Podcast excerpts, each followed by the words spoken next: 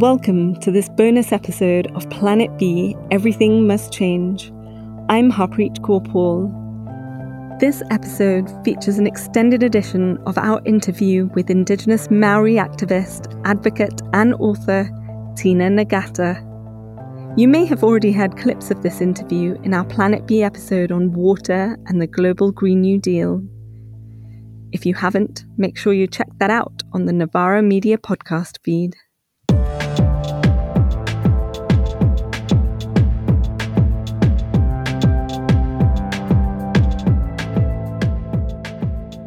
Tēnā koutou. My name is Tina Ngata, and I am a descendant of the Ngāti Porou people.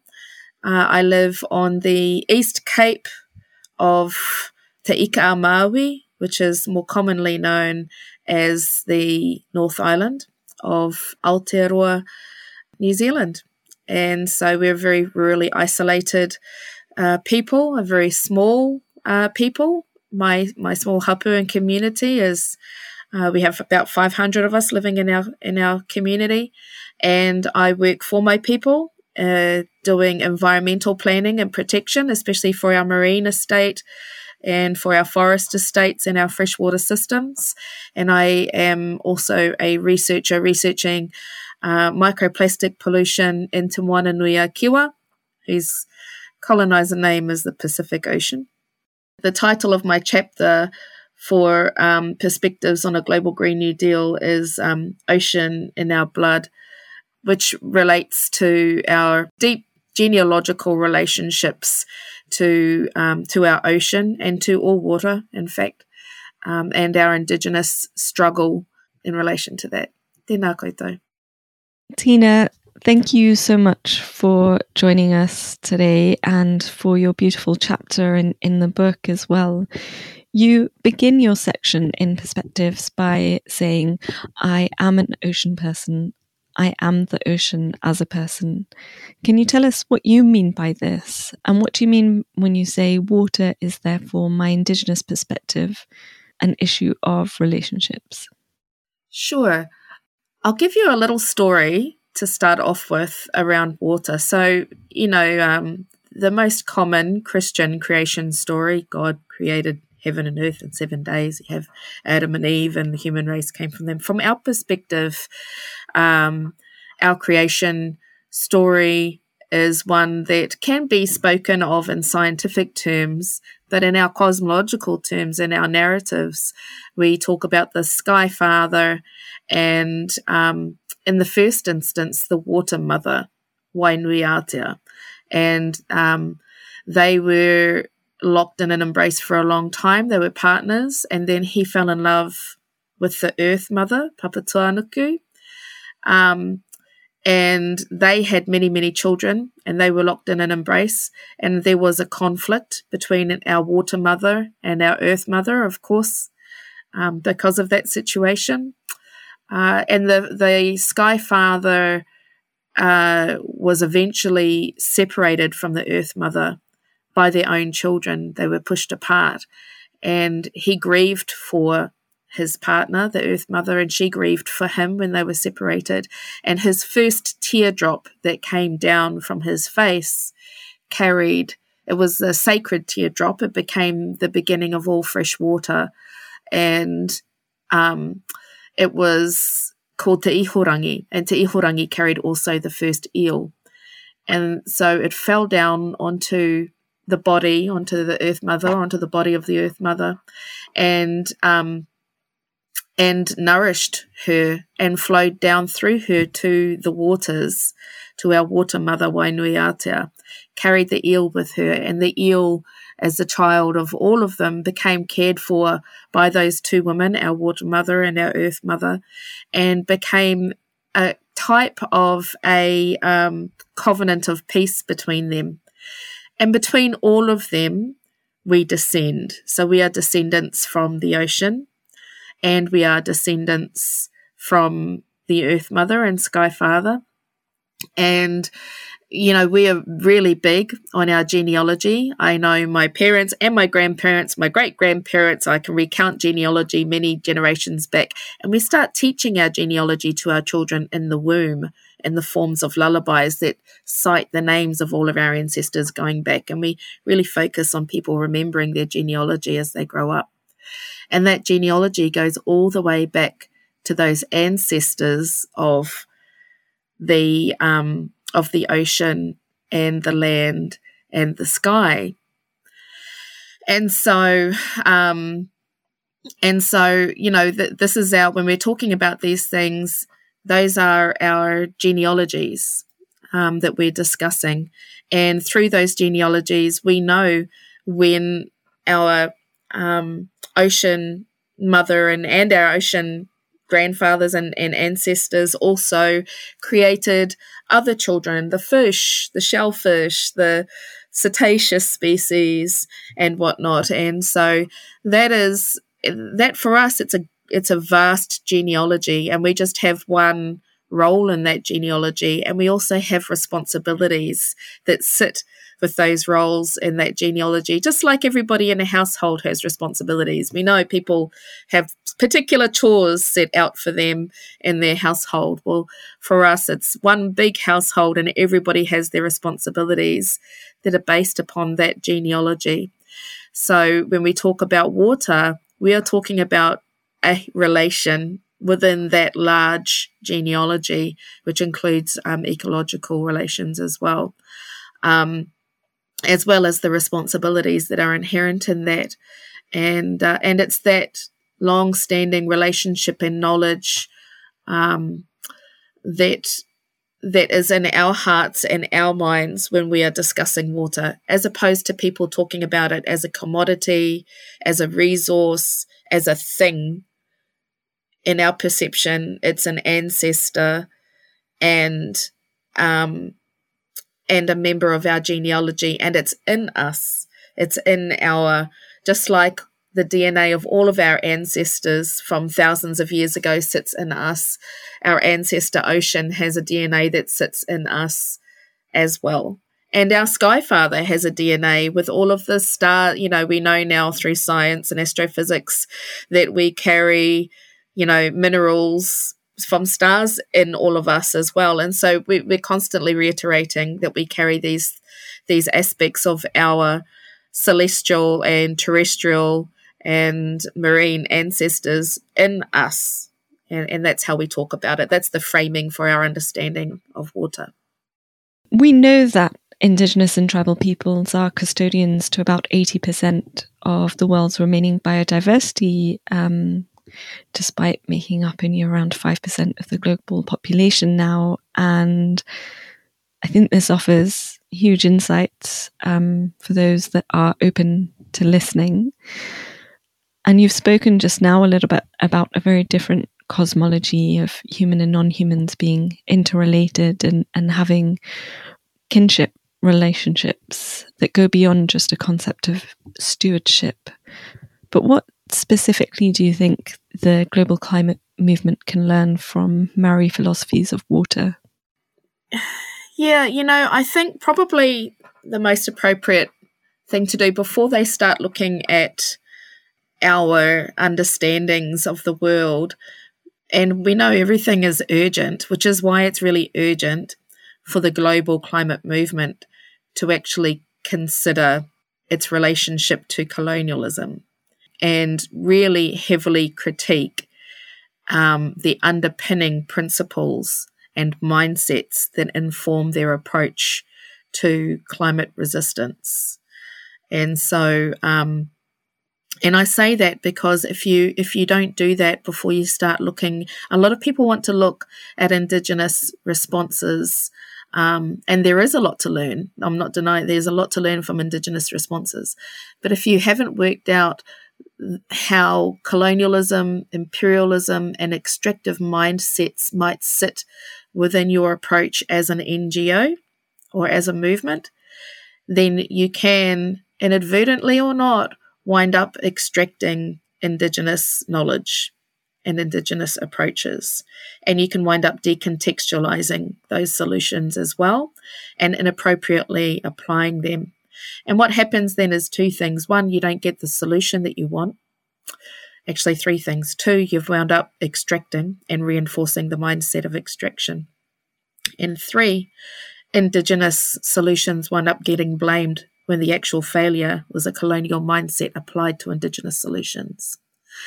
And so um, there is a lot to be learnt from us and the people who need to to really take on board um, you know the the core fundamentals which is how do you manage power and um, how do you cede space appropriately? How do you assess your own levels of self-interest and um, and and then shift that into understanding the needs and responding to the needs of of others and thinking collectively as well and i mean that's something also that we've seen in the in the covid um, pandemic responses as well which is that indigenous groups are much more given to thinking collectively for the good of many um, than than the more recent imperial mindsets, um, imperial and colonial mindsets as well. And so those things they do they do feature in NGOs. They do feature uh, in in groups that consider themselves to be benefactors or very beneficent. They're present in the World Bank and World Trade Organization and World Health Organization, even as they try to be the ones who will who will um, help us out of the climate mess, the COVID mess, the biodiversity mess, the pollution mess, the the food crisis, and the water crisis mess. But a lot of those groups actually have those imperial mindsets. So, um, set in. So, yes, Indigenous models matter, but they also need to really deeply consider their relationship to imperialism and their relationship to colonialism. That's something that I think people are a lot more resistant to because nobody wants to be the bad guy. That brings us to the the next question actually which was going to move on to the second part of your title which you know ocean in our you said the maori fight for water and against empire and in the piece, you say that water in my world is the great connector, but in the hands of empire, it is used to divide and impoverish.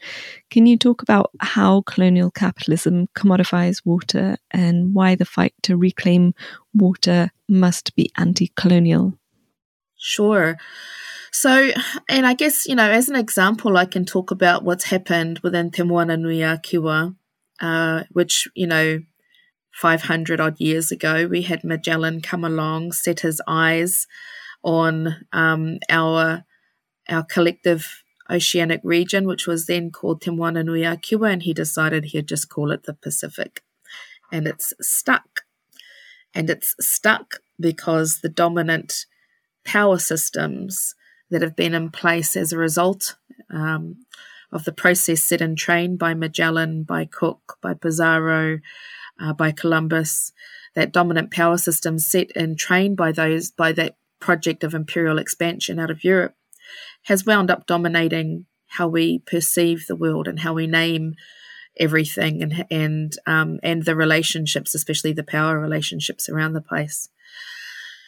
And so those imperial relationships have largely, you know, that was always a project of extraction um, and commodification is a part of the extraction process.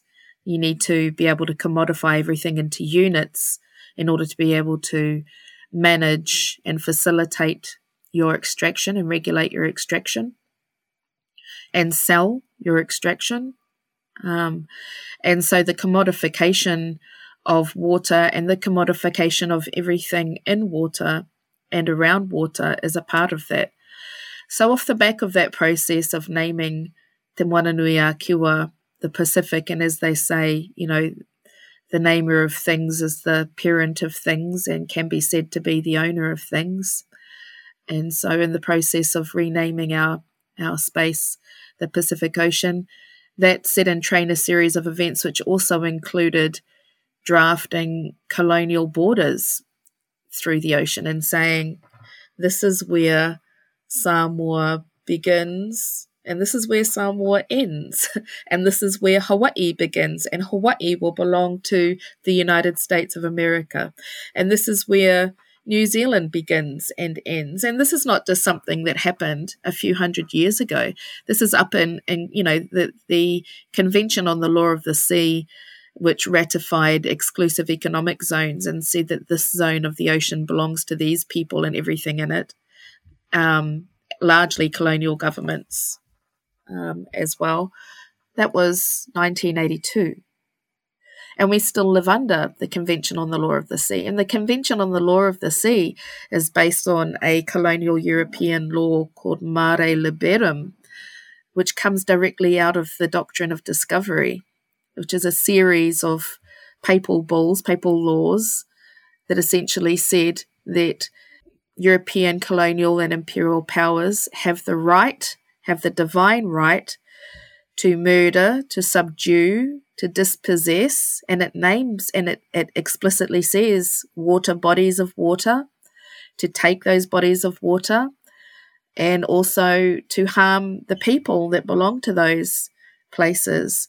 And it also mentions profit. Now, this is in the 1500s, and it says, for your use and profit. So, this is a long standing process of commodifying human bodies and commodifying and dispossessing um, those those people of their waters as well.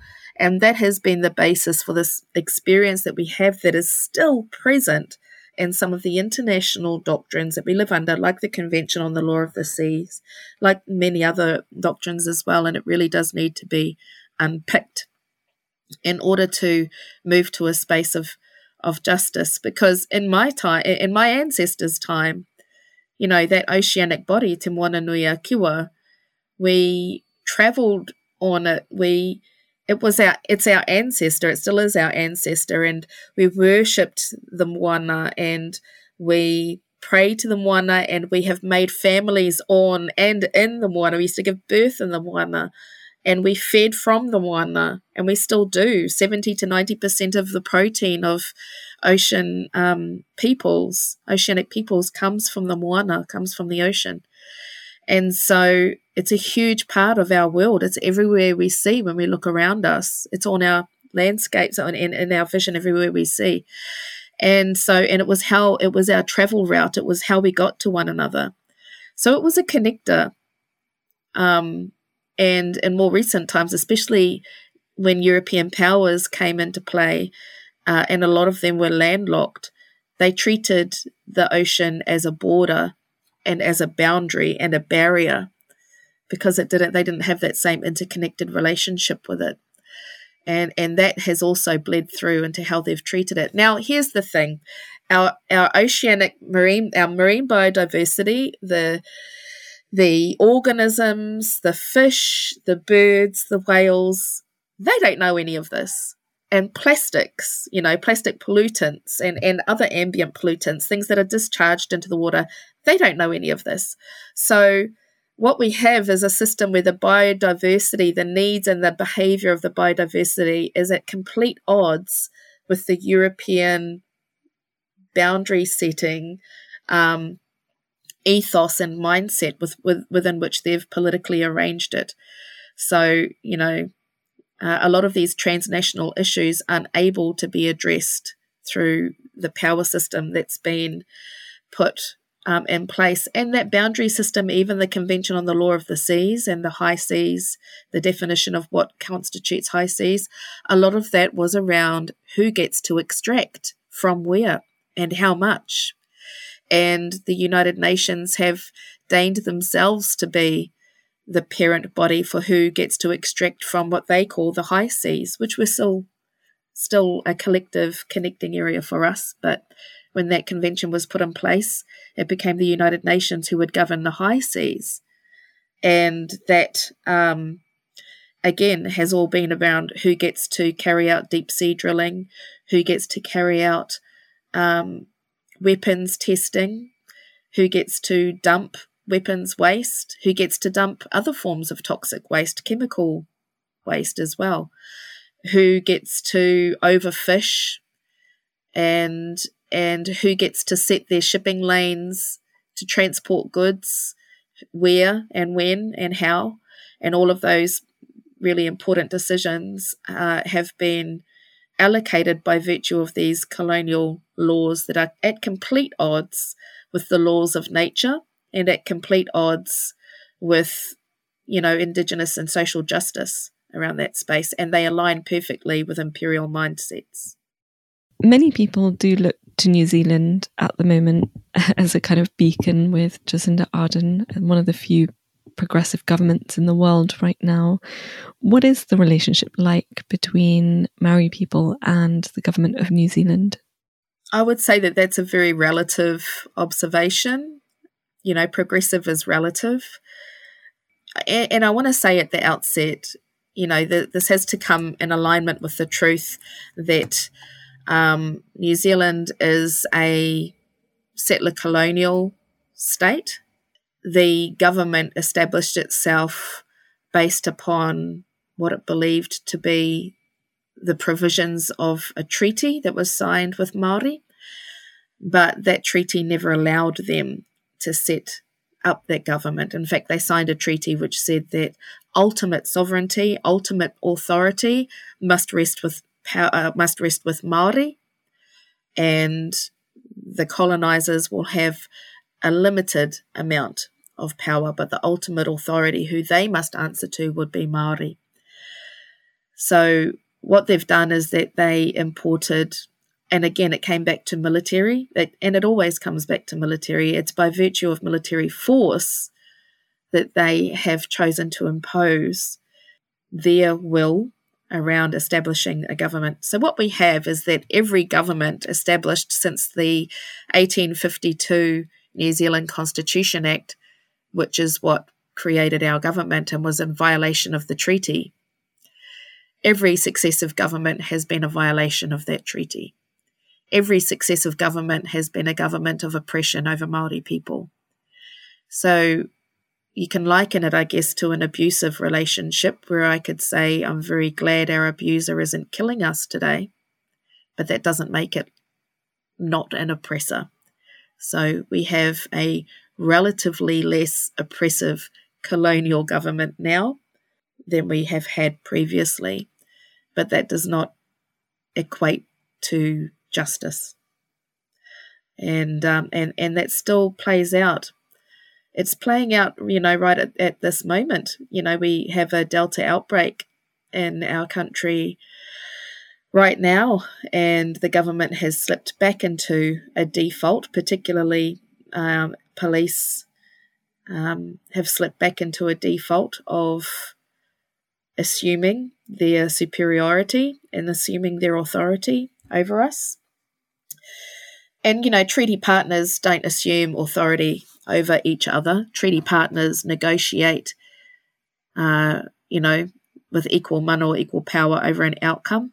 Um, and even that said, of course, like I said, the ultimate authority should be resting by Maori under our treaty, and uh, and so every day that our government believes that it has the ultimate authority over Maori, it is being oppressive, even when they are seen by the rest of the world as being progressive, but I think that's also a little bit of a readout on how the rest of the world views uh, imperial and colonial oppression at a global scale. When you say when when we say that, we are generally erasing the larger global story around colonial oppression and the rights of of um, indigenous peoples around the world because it's not acceptable anywhere. Absolutely. And you've previously stated that our healing journey as a nation must begin with an honest account of colonization and its impacts. It must begin with an understanding of the social dimensions of environmental devastation, and it must begin with immediate shifts in the power dynamics that have thwarted social and environmental progression. What steps have you seen being made in that direction? Is there anything that you can point to that's giving you hope that um, this healing process can take shape? It's it's hard. It's hard to talk about it's hard to talk about. Um, I guess you know what I would say is that strong social movements like the Black Lives Matter movement and um, the movements that I want to acknowledge overseas and here in Aotearoa. We have the movement here at Putiki, which was recently raided by police and disbanded. But that is a, you know, is a light when people are willing to hold their space and hold their ground for actual truth and actual justice. Uh, Unist'ot'en and um, and the you know indigenous peoples who are dealing with intrusions over in the Alberta tar sands project and in North and South Dakota, the Standing Rock and the, the pipe oil pipelines on Great Turtle Island and Mauna Kea. Those are the places that give me hope. It's those places and those movements, international movements, that, um, you know, they understand the importance and are willing to make a stand and say no more it's very difficult for me to muster hope in what I see from governments because they still are overarchingly set on self interest and maintaining the status quo of their power. And it's upsetting, you know, it's upsetting to see that because people often call us angry. They go, oh, you know, those angry natives, the, the angry native woman. And I have to say, I have to say, we're actually incredibly understanding and incredibly patient, given that. Can I swear? I just, you know, imperialism and colonialism, it's screwed the planet. It's screwing the planet. And we've been saying 500 years ago, we said, no, no, what you the way you go about doing things is not right. You need to listen to us. They didn't listen. If they'd listened to us 500 years ago, we wouldn't be in this mess. If they'd listened to us 100 years ago, we wouldn't be in this mess. If they'd listened to us, like probably even 20 or 30 years ago, we would not be facing an existential crisis. They are screwing the planet and they're screwing future generations.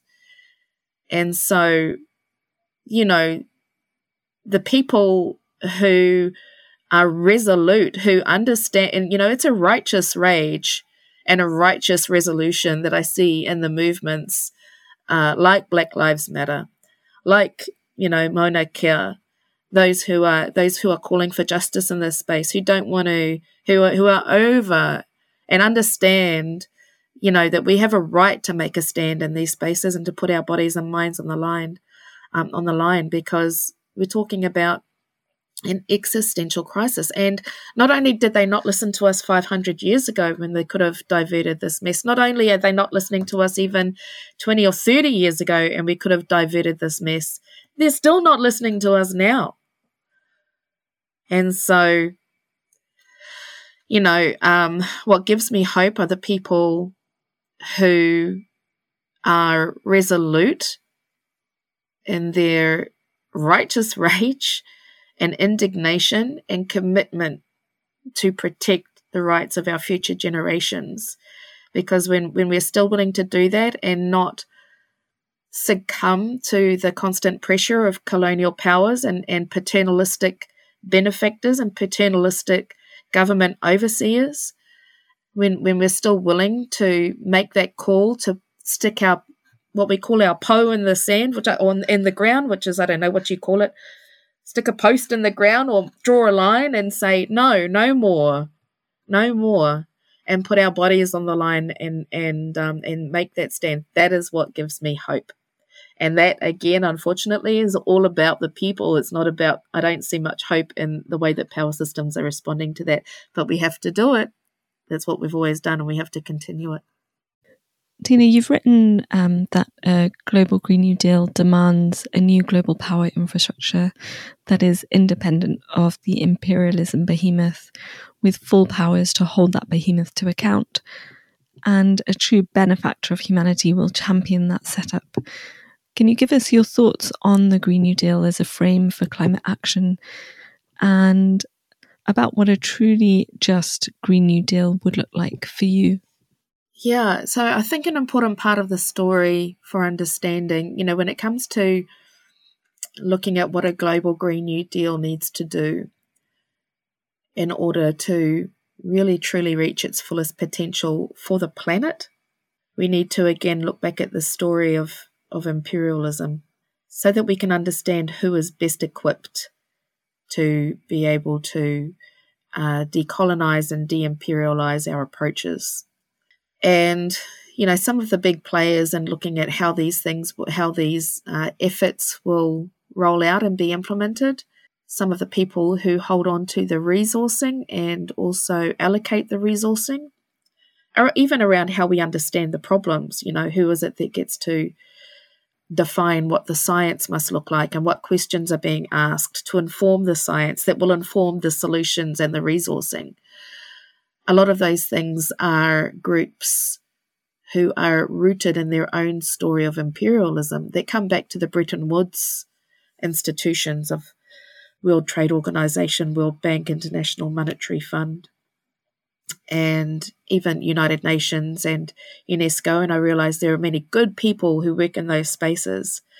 But when did they ever take an honest account of how imperialism, or even, you know, and its child, racism, um, has featured in their fundamental policies in their founding policies that bleeds through into how they make their current day policies and, and make their decisions and carry out their practice. When did they ever do that? When did they ever look at themselves around the, and ask themselves those questions and pose themselves those those um, challenges, and then examine how those things might be playing out in their behavior and how they make their decisions? They've never done that, and I don't believe they're going to do that because that's going to infer some very serious power transitions. And um, and the lust and addiction to power is very strong in those spaces as they are in all spaces. So, you know, I, I, I think understanding the role of the Bretton Woods Agreement and the Bretton Woods institutions as they were set up post World War and and how that functioned to allocate power systems that we st- that are still existent today will give us a very clear indication of why indigenous peoples are still not listened to regardless of our long-standing ex- um, expertise in in issues to do with survival and care of the planet.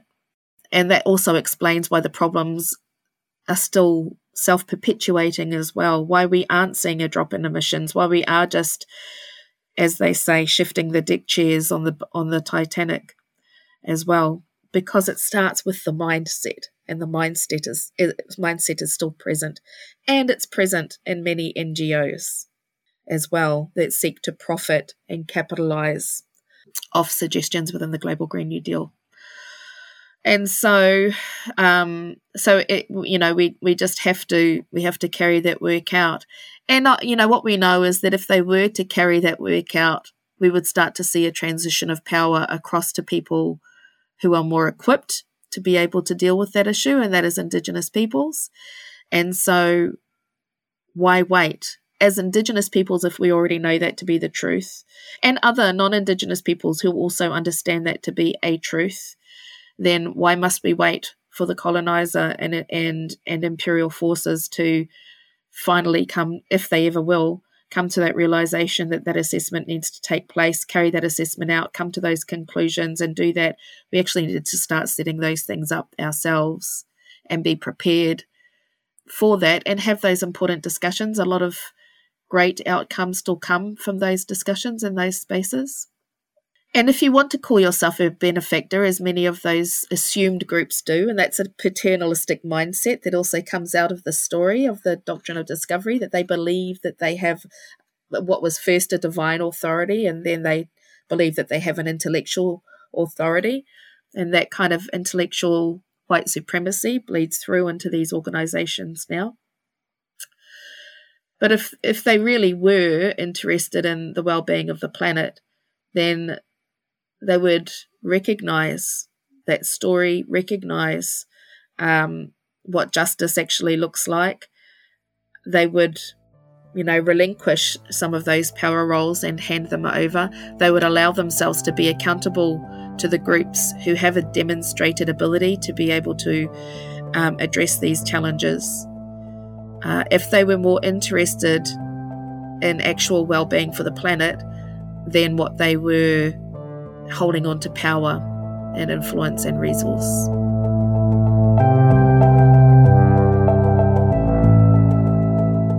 Thank you for listening to Planet B Everything Must Change. This series was produced by Freddie Stuart and made possible by the generosity of the Rosa Luxemburg Stiftung. The music and sound was produced by Ben Heyderman, and the podcast artwork was designed by Tomekah George and Pietro Garrone.